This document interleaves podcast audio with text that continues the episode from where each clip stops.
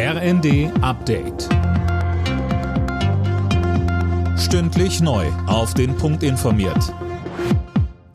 Ich bin Johannes Schmidt. Guten Abend.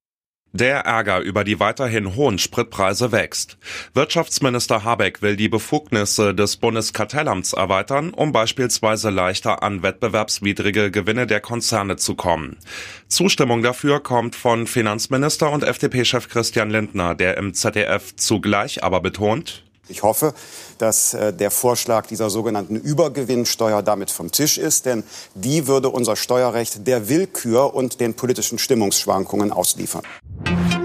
Das von Bundespräsident Steinmeier vorgeschlagene Pflichtdienstjahr für junge Menschen stößt auf ein geteiltes Echo.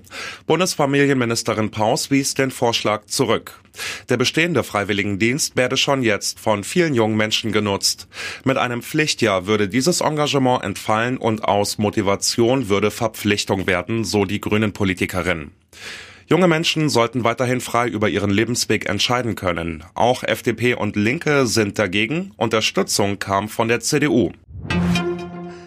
In den USA deutet sich eine minimale Verschärfung der Waffengesetze an. Als Reaktion auf die zuletzt besonders blutigen Schulmassaker haben sich Demokraten und Republikaner auf einen grundsätzlichen Rahmen dafür verständigt. Die Details kennt Lukas Auer. Dabei geht es beispielsweise um teils verschärfte Überprüfungen von Waffenkäufern und die Erhöhung der Sicherheit an Schulen. Das Ganze ist weit entfernt von dem, was sich Präsident Biden und die Demokraten vorgestellt haben, aber es wäre dennoch das umfassendste, was der Kongress in den letzten Jahrzehnten beschlossen hat. Bislang haben die Republikaner alles blockiert.